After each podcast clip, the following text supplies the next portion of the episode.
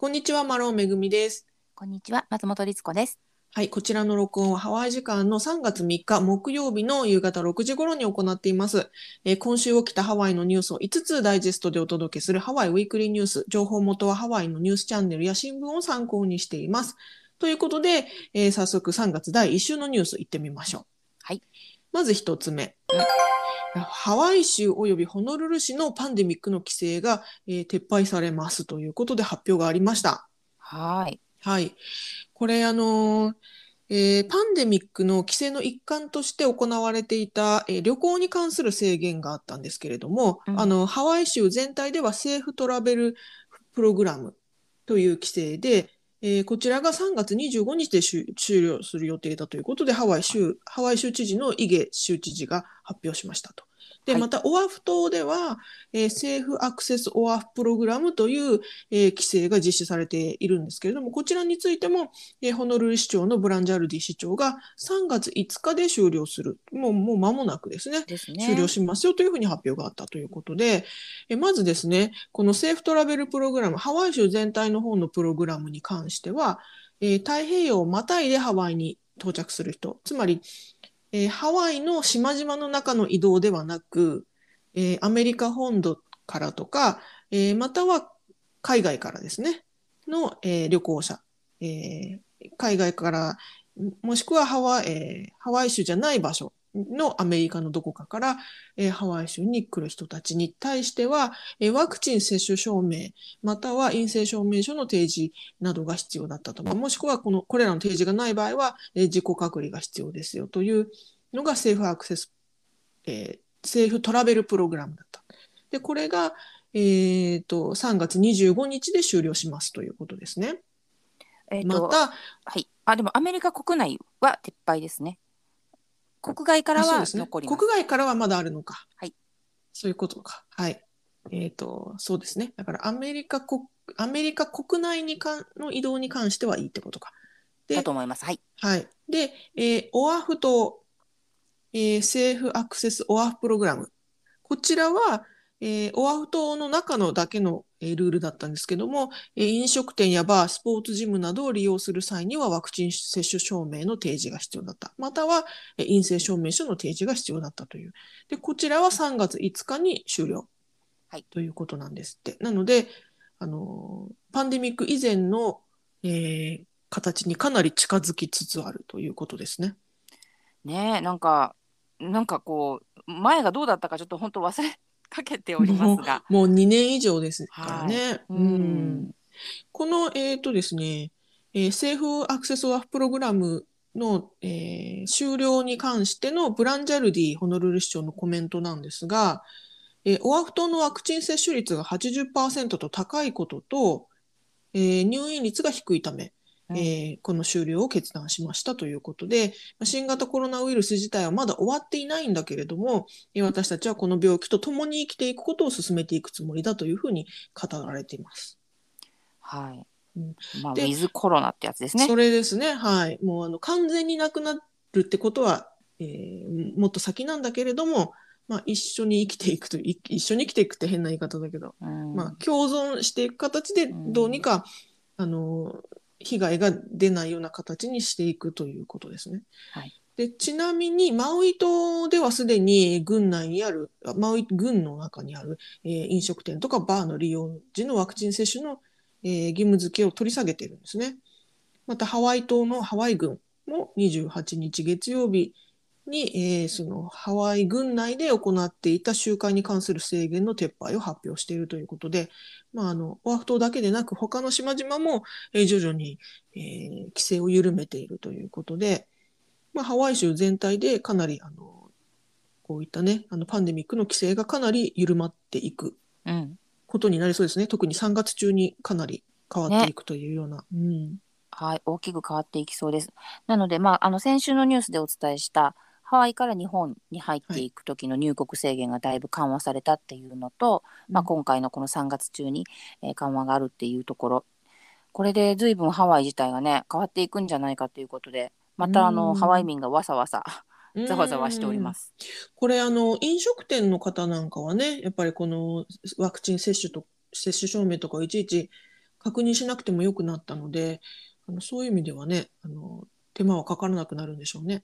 そうですね。もういまだにあのワクチンはもちろんワクチンカードはもちろんですしなんならあの熱測ったり名前書いたりするレストランもまだあるので慎重なところもね、はい。なのでそういったことが一応義務としては全くなくなるということですから、うん。あとあのソーシャルディスタンスというかその要は、えっと、キャパシテはい。ィの制約も多分なくなるんですよねこれで。はい。と思われるので、うん。今までこう結構間引きしてテーブルを置いていたお店が、まあ、たくんさんお客さんを入れられるようになるとなると、まあ、レストランにとってはねあの経済的にはい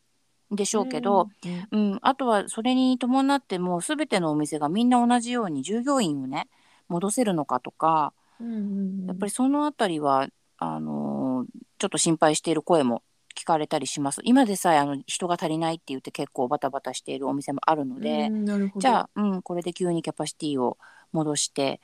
あのもう通常ですって言われてもどうなるかなっていうのをねあの心配しているような声をも聞こえてきたりはしますけどね。うん、お店のその営業状況としては、いきなり戻せるわけではないかもしれないっていうことですかね。ねなんかその辺が、まああの嬉しいニュースもちろんこれはとても嬉しいニュースなんですけどもうん。例えばじゃあ時間をね今営業時間をこう結構短めにして営業してるところが急に全部フル営業になるかっていうとまたそれもどうかなとか、うん。まあ、やっぱり段階的にそのお店ごとに、うんやっていかれるんでしょうけどね。なんかそのようですね、あのニュースでもあの書かれてたんですけど、やはりお店あのルール自体はなくなっても、やっぱお店によっては、あの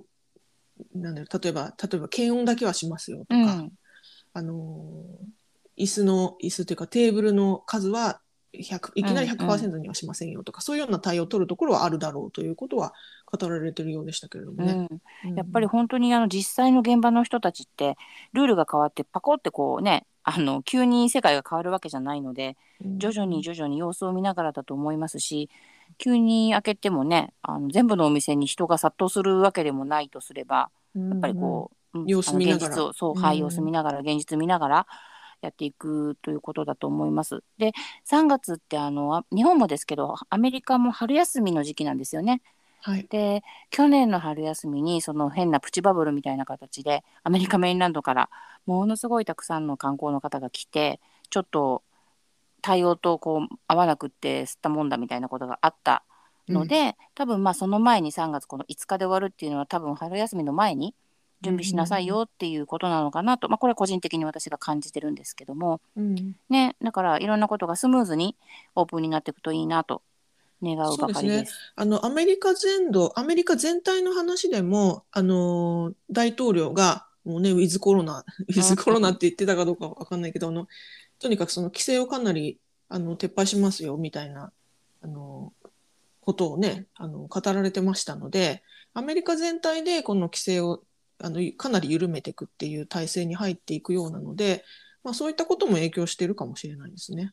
そうですね、まあ、アメリカの中でもハワイは結構あどちらかというとコンサバティブなうん。州だとは思うんですけど、まあ、このハワイがそういう決断ができるような状況になってきたのはねやっぱりうん。その数字的にとてもはい。いいことなんだと思うので、はい。うん、管理管理できるぐらいのねえー感染率になってきたっていうことでしょうね。まあ、そこが一番大きいんじゃないですかね。うんだってもうそのいわゆる ICU に入っているような方の人数がねだいぶ収まってきているようなのでね、うんうんうんはい、はい。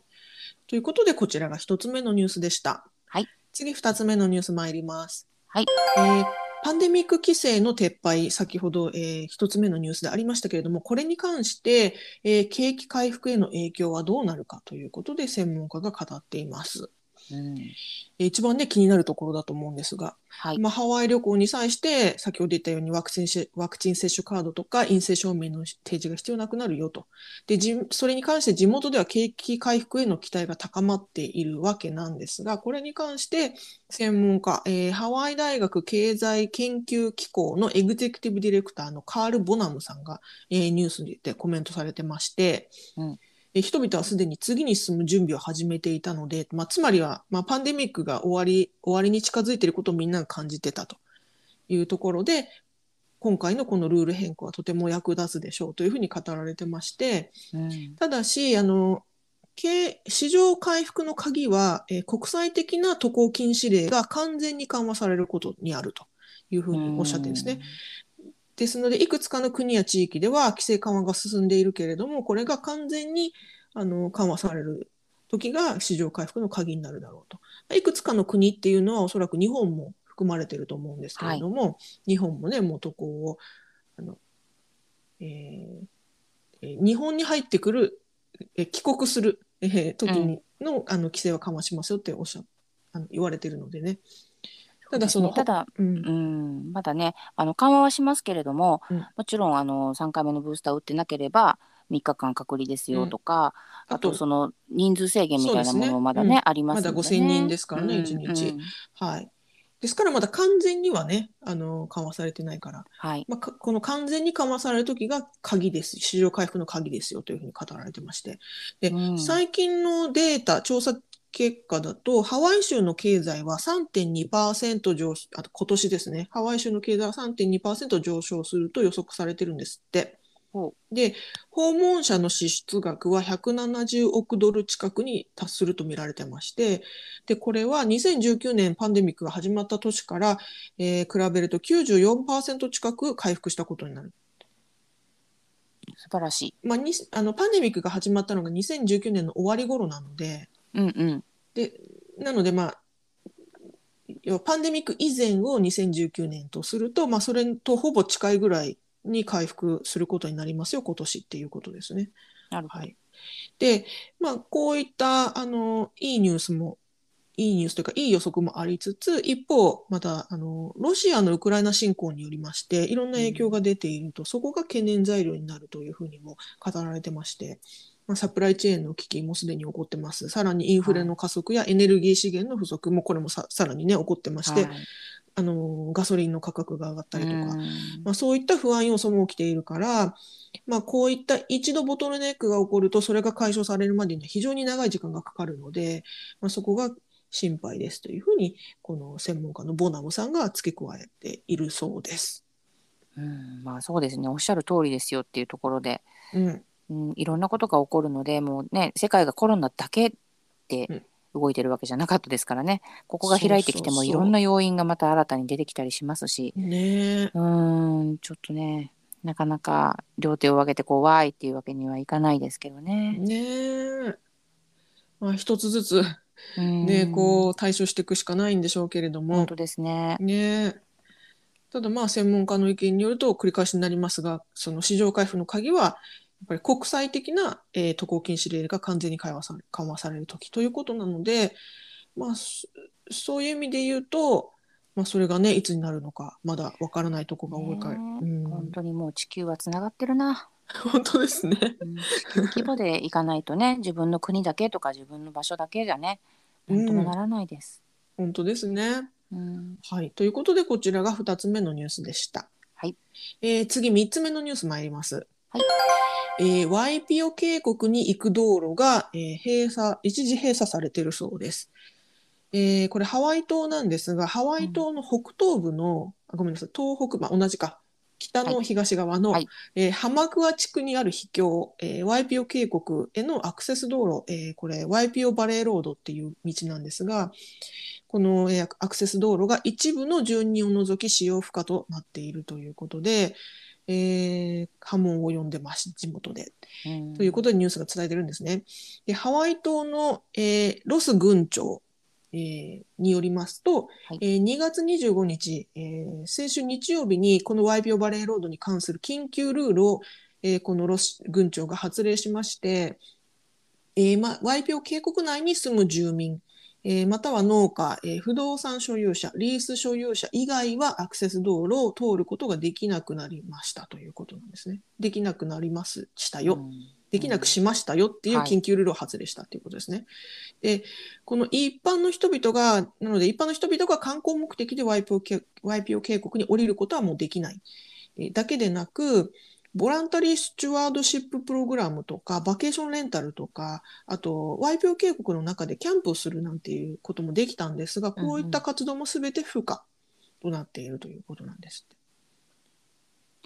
て。ねなるほど。で、あのこの通行禁止にした理由なんですけれども、こはいの YPO バレーロードをね、はいえー科学的な情報に基づいて、このワイピオバレーロードの危険な状態が公衆衛生と安全を脅かす可能性があると判断したと。で、まあ、その予防措置として道路の一時的な利用制限を決定しましたということなんです。ね、それちょっとくどういうあれなんですかね？科学的な。おそらく、まあ、なんか道路が危ないよってことですよね。老朽化なのか、メンテナンスが行き届いてないのか。まあ、これあの、行ったことがある方ならわかると思うんですけど、ワイピオ渓谷って谷なんですよね。はいで、このワイピオバレーロードっていうのはすごく狭い、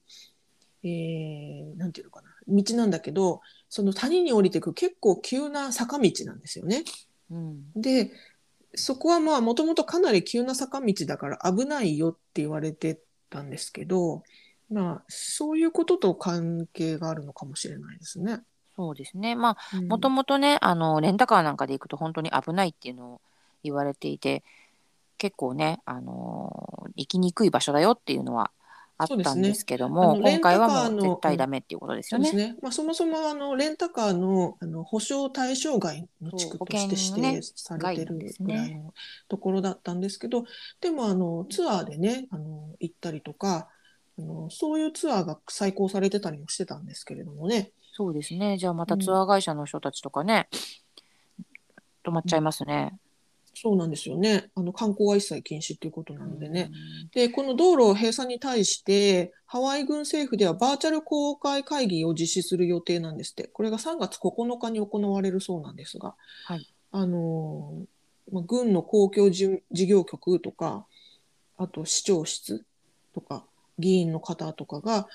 まあ、そういった代表の方が出席して、あの意見交換というか、まあ、会議が行われると。で、これに対して、この一般の人も申し込んで、えー事前に申し込みが必要なんですが、会議に参加できるんですって。うんうんうんなので、まあ、そこでいろいろな意見交換があって、じゃあ今後どうしていくかみたいなことが話し合われるのかなと思います。そうですね。なんかこうね、あのいつからいつまで補修をするのでき、あのーうん閉めますとか、わかりやすいのがあるとね、安心ですけど。うんう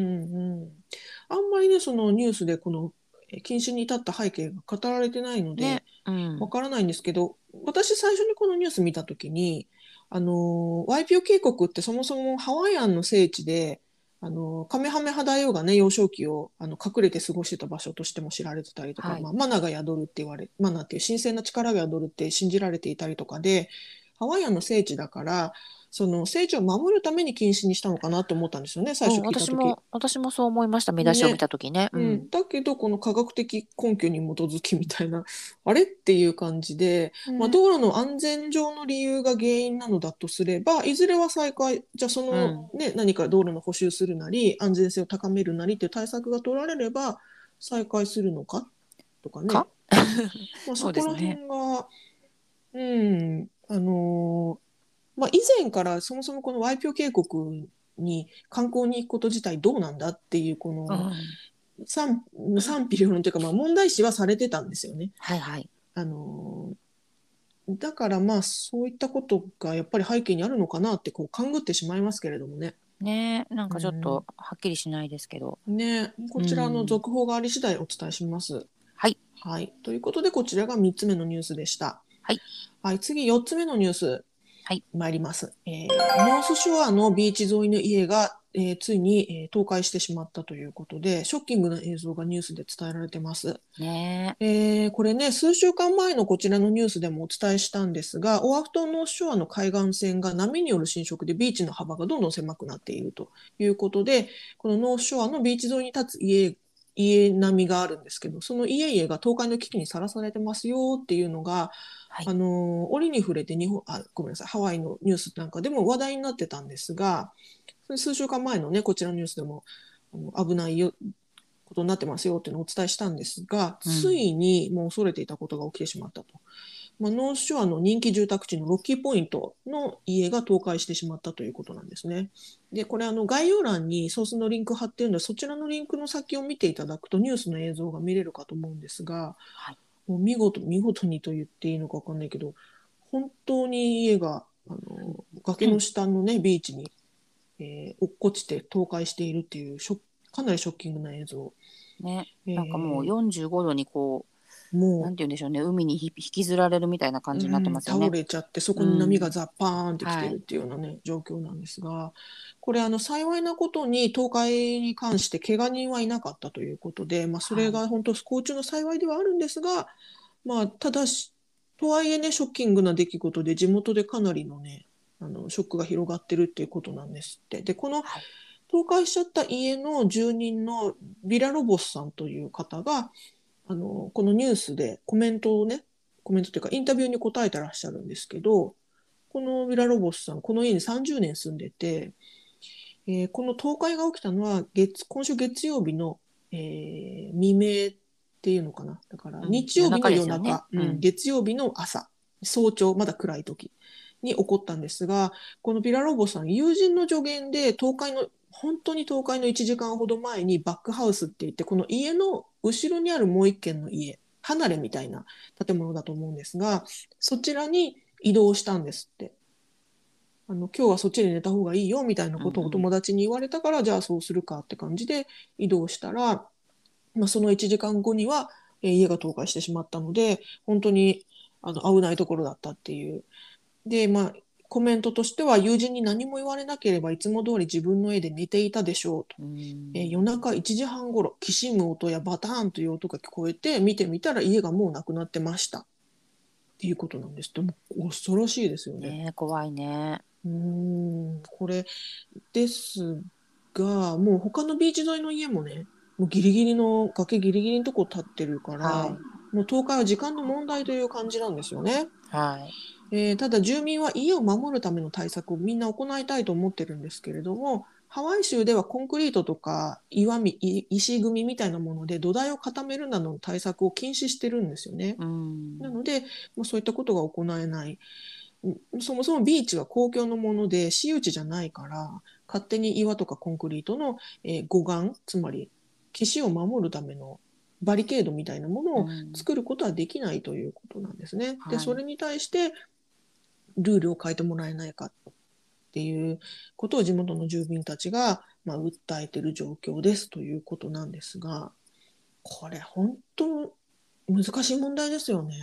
ねえ本当に前々からね何回かこのニュースでも言ってますけれども、まあ、確かに公共の場所なんだけどそこに家がある人にとっては自分家の、まあ、敷地になっちゃってるところがどんどん侵食されてる状態をただ黙って見てなきゃいけないのかっていうね、うん。でこうやってお家がねうん。倒れちゃって。でこうやってあの家が倒壊してしまうことはある種もうみんな分かっていたことなわけですよね。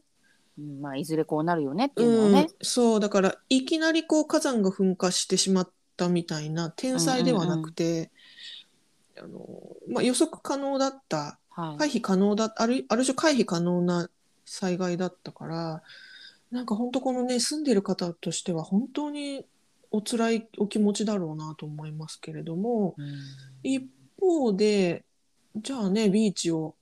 どんどんこそうバリケードうん作ってしもそもそもは自然のものなのにそういうことをしていいのかとかね。ねえ。まあ最初に落ち立てた時はね、そのいわゆるなビーチというか波打ち際から随分離れたところに建てたつもりだったでしょうけどね、うんその何十年かの間にどんどんどんどんそこが侵食されていっちゃったっていうのはもちろんその建てた時は予測もできなかったでしょうし、ねえ、誰も悪くないけどどうしたらいいんだっていう、ねえ。はかといってもう引っ越しなさいっていう そんな簡単にねできることでもない。でしょうし、い、ねお家をちょっとずらしなさいって言ったってもうずらすような土地もなかったりしますからね。はい本当に。なのでねこれちょっと連日あのニュースではあの報道されてるんですがあのあまりね進展がないというかじゃあ法整備どうするんだみたいなことはうん。実は全然進んでなかったりして、えーね、どうなるか心配されるところでもありますが、はい、うん、また動きがあり次第お伝えしたいと思います。はい。はい、では、えー、5つ目のニュース、最後のニュース参ります、うんえーホノルルの有名レストランが閉店を発表しました。ね久しぶりに閉店ニュースだ。うんそうなんですよね。ワイキキからほど近いマッカリー地区にある有名レストラン、えー元シェフマグロ、現在は M by ジェレミー・シゲカネというお店。こちらのレストランが3月2日水曜日ですから昨日ですね、はい、閉店を発表したということなんですね。で、えーこちら創業者のシェフマブロことジョージ・マブロ・サマシティスさんが、えー、もともと創業し作ったシェフマブロというレストランで、まあ、はいハワイのみならずアメリカでもねトップシェフの一人として知られているシェフマブロなんですけれども、えーこちら2019年にレストランのエグゼクティブシェフだったジェレミー・重兼さんに、えー事業譲渡をした形で店名を変えてこのジェレミーさんが営業していたということで。ですが、あのーこのほど、えー閉店という運びになったということで、あのーなんでしょうね。閉店の理由はねニュースでははっきりとは語られてないんですが、まあ、おそらくパンデミックの影響にもよるもののようですね。ね。うん。で、まあ、パンデミックの間も野外のパーキングエリアにテントを立てて野外席で料理を提供したりとかあとテイクアウトも行ったりっていうようなもともとはすごく高級レストランですけれども、はい。まあ、そういった形でいろいろあの対策をしていたんだけれども、まあ、このほど閉店に、えー至ったということなんですってね。はい。うん。ね残念ですけど実はでも私ねそう言いながら行けてなかったんですよねその新しく名前が変わってから。うんねえ。まあ、シェフマブロっていうか、まあ、このお店自体は24年も続いていたんですって。こはいこれちょっと、あ、もうそんな続いてたんだって思ったんですけど、でも、よく考えたら、確かにシェフマブロってハワイリージョナルキュイジーヌっていう、あの、ハワイのね、食べ物、グルメ革命を行ったシェフの一人として知られてますから、ハワイリージョナルキュイジーヌ自体がね、もう、あの、だいぶねね、90年代とはいかですからね、ああそっか24年かってちょっと感慨深く思ったりしました。そうですよ。私がその21年前にハワイに引っ越してきたんですけど、ありましたからその時。すごい、うん。ん。まあねでも本当にこの2年間まあもちろんそのパンデミックだけじゃないですけどもうん。この2年間ぐらいでねいろんなお店がなくなったりできたり名前が変わったりなんかいろいろ目まぐるしく変わってますね。ねえいろんな移り変わりがありますね。はい、はいちょっと閉店は残念ですけれども、うん。でもきっとあのシェフ自体はいろんな今後もいろんな活動をされていくでしょうから、ね、まだお若い方ですしねこのそうですね。ねはい、はい。あのぜひ注目していきたいと思いますね。はい、はい本当にあのお疲れ様でした。そうですねお疲れ様でした。うん。はい、ということで、えー今週のニュース5つご紹介しました、えー概要欄にソースのリンクを貼っていますのでご興味のある方はぜひご覧ください。はい、ということで今週もご視聴どうもありがとうございました。ありがとうございました。はい、さようなら。さようなら。